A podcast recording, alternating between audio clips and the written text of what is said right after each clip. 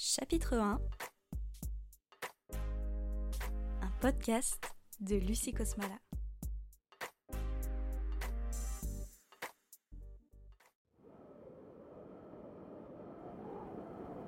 La Bora soufflait sans discontinuer depuis deux jours. Ces brusques rafales faisaient battre la porte délabrée et vaciller la flamme de la petite lampe à huile au chevet de grand-mère.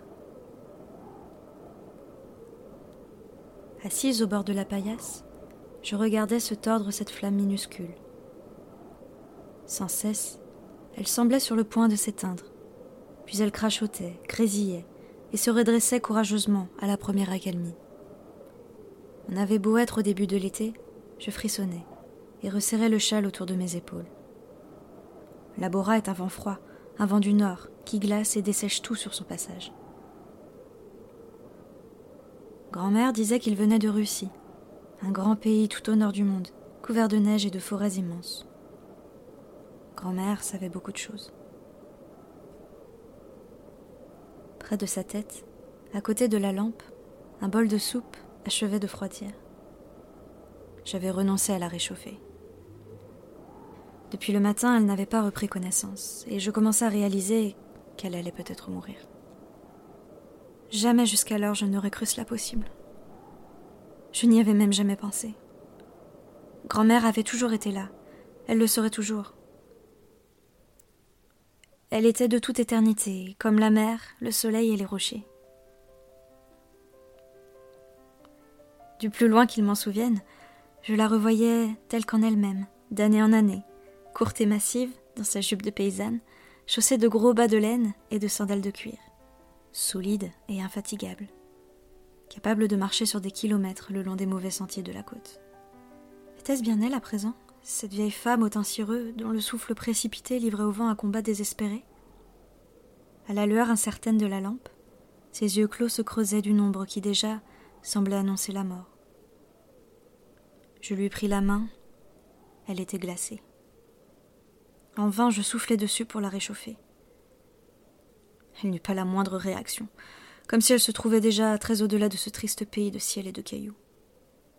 Au-delà de cette petite chambre misérable, où logeait à peine une table, deux chaises et la dure paillasse où nous dormions côte à côte. Au-delà de moi. Grand-mère ne s'était pas réveillée ce matin-là. Elle qui était toujours la première à se lever, la première à ranimer le feu pour préparer la bouillie d'orge qui nous tenait lieu de petit déjeuner. Elle n'avait pas bougé quand je l'avais appelée.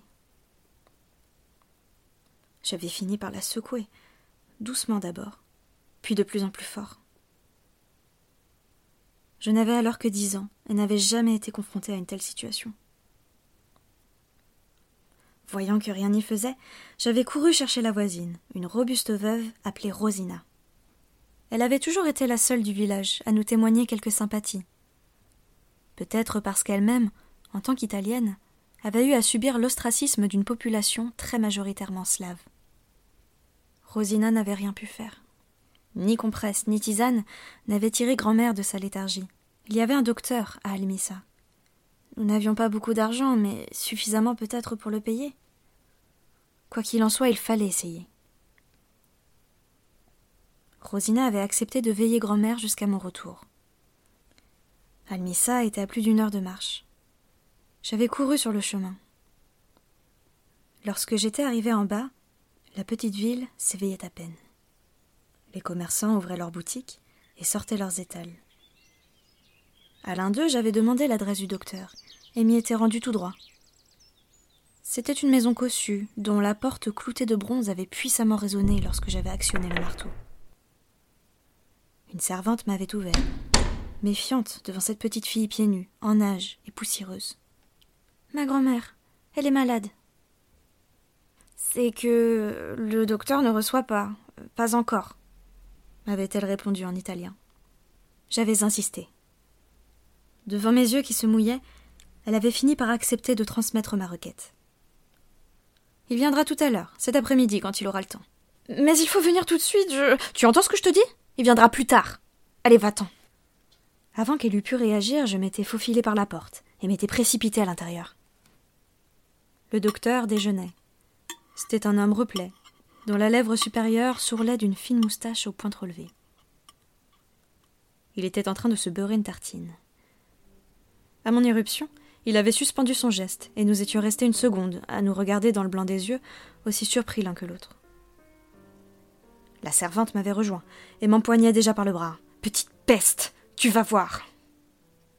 Laissez, Maria. Debout, il était beaucoup plus grand que moi, et sa bedaine tendait sa robe de chambre. Un filet retenait ses cheveux, plaqués sur son front. Eh bien, jeune fille, il paraît que votre grand-mère est malade? Oui, monsieur. Je n'arrive pas à la réveiller, je. Où habitez-vous? m'avait-il interrompu. Le mont, là-haut. La première maison. Je peux vous y emmener. Ah Dans la montagne Autant dire chez les sauvages Et vous, vous imaginez, jeune fille, que je vais aller me tordre les chevilles dans les cailloux pour les beaux yeux d'une sauvageonne aussi mal élevée que vous l'êtes Excusez-moi, monsieur, c'est qu'elle va très mal. Et qu'en savez-vous? Vous êtes médecin, peut-être? Ah bah c'est parfait Vous n'avez donc pas besoin de moi Mais il n'y a pas de mais. Je serais peut-être venu si votre insolence ne m'incitait à vous offrir la leçon qu'elle mérite. Je n'irai donc pas. Au reste, il ne s'agit probablement que d'une indisposition passagère. Ces vieilles paysannes sont solides comme le roc. Allez, vous pouvez partir maintenant. Mais. avais-je répété, sans bien comprendre. Allez, vous dis-je. Et en me prenant par l'épaule, il m'avait fait faire demi-tour. Avant que j'aie pu dire un mot, Maria m'avait jeté dehors. Je ne repensais pas sans rougir à cet épisode. Par ma faute, le docteur n'était pas venu. S'il arrivait quelque chose à grand-mère, ce serait à cause de moi. À cause de ma bêtise et de mon entêtement. J'étais rentrée honteuse, les pieds en sang, épuisée par la course, mais non sans m'être bercée d'espoir tout au long du chemin. Sans doute grand-mère allait-elle mieux. Après tout, le docteur avait parlé d'une indisposition passagère. Je m'étais affolée pour rien, je la trouverais debout. Hélas, à mon retour, rien n'avait changé. Depuis lors, je n'avais plus quitté son chevet que pour traire nos quatre chèvres et les faire sortir. Malgré le vent, le soleil était radieux, et cette avalanche de lumière m'avait paru profondément injuste. Grand-mère était malade. Au fond de son lit, elle allait peut-être mourir. Et le soleil brillait quand même, indifférent à tout ce qui ne célébrait pas son éclat. J'avais alors regardé autour de moi, en quête d'un improbable soutien. En vain. Il n'en viendrait ni de la dizaine de bicoques blanchis à la chaux qui faisaient tout le village, ni des maigres cyprès courbés par le vent en bordure de l'enclos, ni de la mer scintillante au loin, où croisaient déjà quelques barques de pêche. Nous ne pouvions compter que sur nous-mêmes. À midi, Rosina était revenue et m'avait forcé à avaler la polenta qu'elle avait apportée. Il n'était venu personne d'autre. De temps en temps, j'apercevais par la fenêtre ouverte une voisine passant sur le chemin. Elle tournait brièvement une tête curieuse vers la maison avant de croiser mon regard et de presser le pas. Le village ne nous avait jamais acceptés, c'était comme ça. Je ne me souvenais pourtant pas avoir jamais habité ailleurs. Et grand-mère n'en parlait pas. Nous étions d'ici. Si l'on m'avait demandé d'où je venais, qu'aurais-je pu répondre d'autre? Mais on ne me le demandait pas. Au village, personne ou presque ne nous adressait la parole. Grand-mère ne s'en offusquait pas. On aurait même dit parfois que cela l'arrangeait. Elle ignorait les commérages, et je ne l'avais jamais vue chercher à prendre langue avec quiconque. Nous étions deux, et c'était le monde. Elle prenait soin de moi, et je l'aidais de mon mieux. Tout ce que je savais, je le lui devais. Elle m'avait tout appris à coudre, à cuisiner, à biner et à sarcler l'étroite bande de terre caillouteuse qu'il fallait bien appeler notre potager, et bien sûr à fabriquer les quelques fromages que chaque semaine nous allions vendre au marché d'Almissa. Mais par-dessus tout, elle m'avait appris à lire et à écrire. Le reste, n'importe quelle paysanne aurait pu me l'enseigner. Mais grand-mère n'était pas une paysanne ordinaire. Si elle ne parlait jamais de sa jeunesse, à l'une ou l'autre remarque, à certaines allusions qui lui arrivaient de laisser échapper. Je devinais néanmoins qu'elle n'avait pas toujours connu cette vie de privation. J'entrevoyais dans son passé je ne sais quel faste que, dans mon âme d'enfant, j'associais au temps légendaire des contes de fées. Avions-nous été victimes de l'une de ces malédictions qui changent les princes en crapauds? Je n'en savais rien, bien entendu, mais si petite et ignorante que je fusse, je n'en avais pas moins le très fort sentiment de notre différence. Nous n'étions pas comme les autres. Nous étions en exil. De cette Il était une fois, ne nous restait qu'un seul trésor, une langue, le français.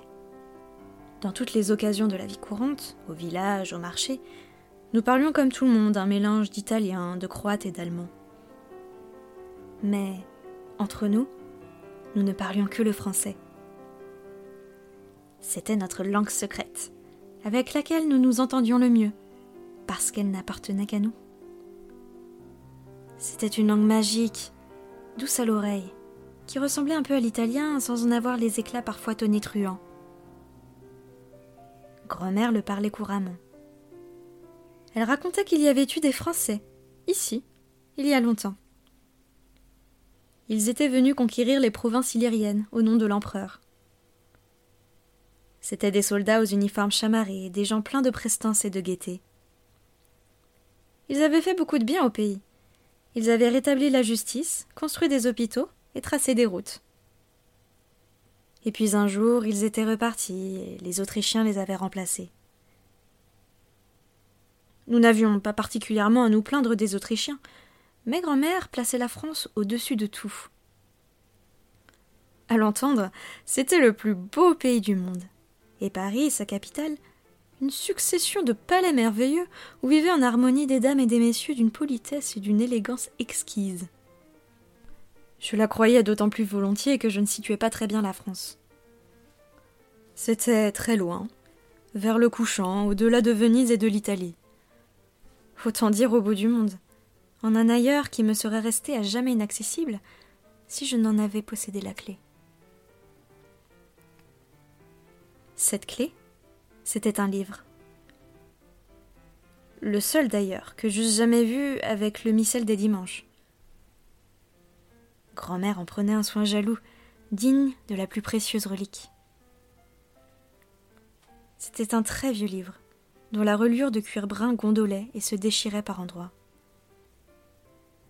Il s'ouvrait tout d'abord sur un papier de couleur, dont les tourbillons et les volutes faisaient une eau si miraculeuse qu'elle me semblait chatoyer à la façon des vitraux des églises.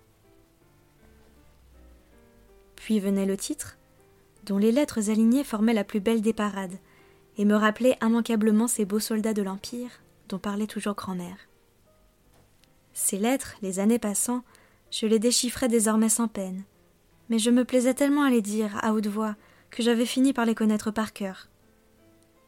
L'art de plaire dans la conversation par feu Monsieur de Vaumorière, quatrième édition, augmenté de deux entretiens, l'un furent le jeu et l'autre furent le génie, et le propre caractère de la plupart des dames. À Paris, rue Saint-Jacques, chez Jean et Michel Guignard, devant la rue du Plâtre, à l'image de Saint Jean M. DDCI, avec privilège du roi.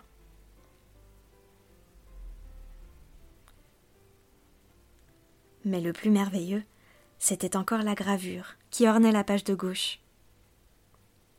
On y voyait six personnages, devisant aimablement, assis dans des fauteuils. Les hommes portaient de longues perruques frisées, et les femmes des robes si extraordinaires qu'elles ne pouvaient convenir qu'à des princesses ou à des fées. Comme il devait s'agir des personnages du livre, je leur avais attribué un nom à chacun. Il y avait Dorante, Lysidore, Cléonis, Éraste, Philémon. Ces noms, imprégnés de douceur et de noblesse, incarnaient à eux seuls l'idée que je me faisais de la France.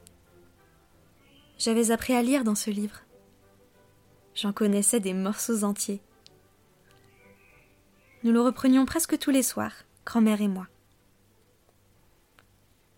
L'hiver, à la lueur de la lampe ou bien l'été, assise devant la maison, elle me demandait de lui en lire des passages.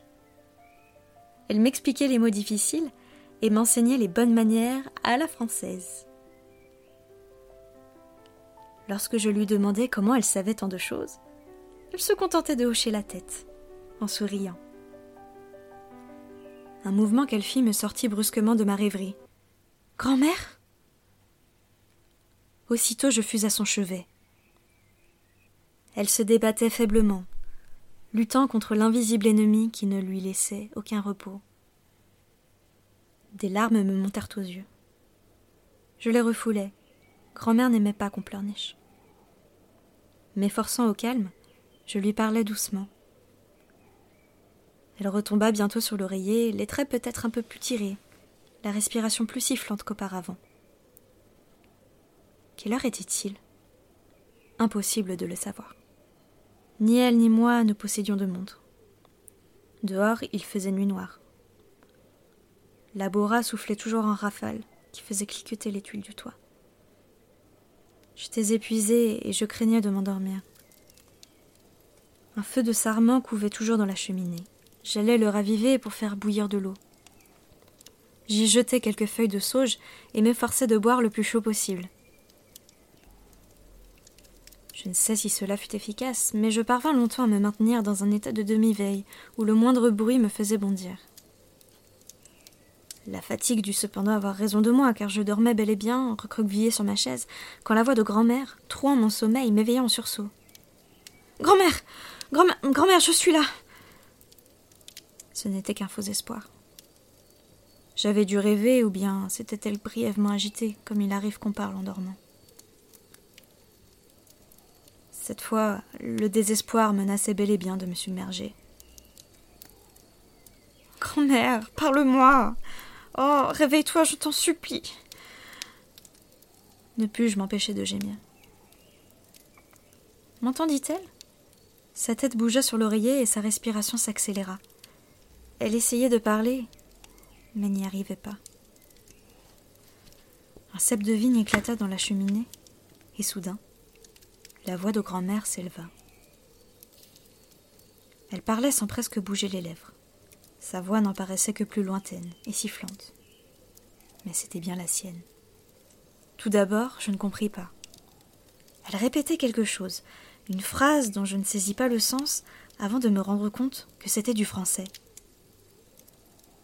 Elle s'arrêta brusquement, eut un hoquet, et sa main agrippa la mienne. Elle reprit, mais plus bas, comme si elle sentait décliner ses forces. Je me penchai sur elle, les tempes battantes, tétanisée par la peur et l'espoir. Le feu. Le feu de Judas. Dans le feu de Judas, où se retirent les sourds. Un astre trouvera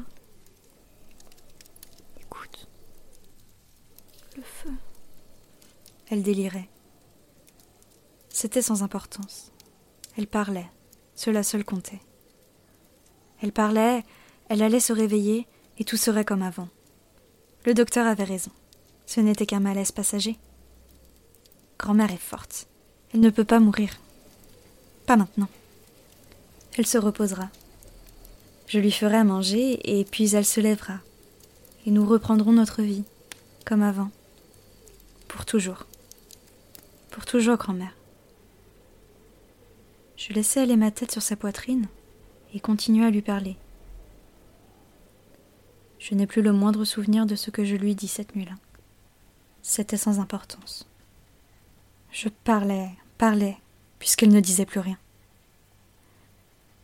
Pour ne pas comprendre, pas tout de suite. Pour ne pas entendre que son cœur avait cessé de battre.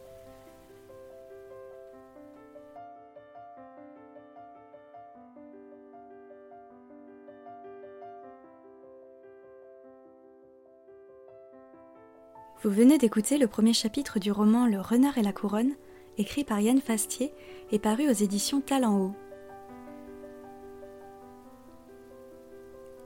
Il raconte l'histoire d'Anna, qui, alors qu'elle n'a que 10 ans, se voit obligée de quitter son village pour partir seule sur les routes.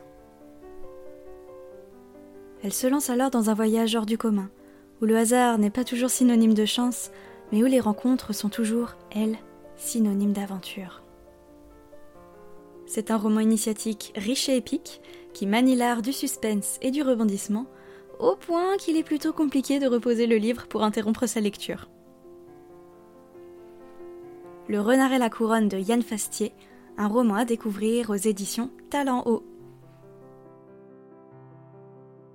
Merci d'avoir écouté ce podcast. Je suis Lucie Cosmala avec un K et un O comme koala. N'hésitez pas à me laisser vos impressions sur cet épisode sur mes pages Facebook, Twitter et Instagram. Je vous invite également à écouter mon deuxième podcast, Pyjama, où je lis cette fois-ci des albums pour enfants à des enfants. Je vous dis à très bientôt pour de nouvelles lectures.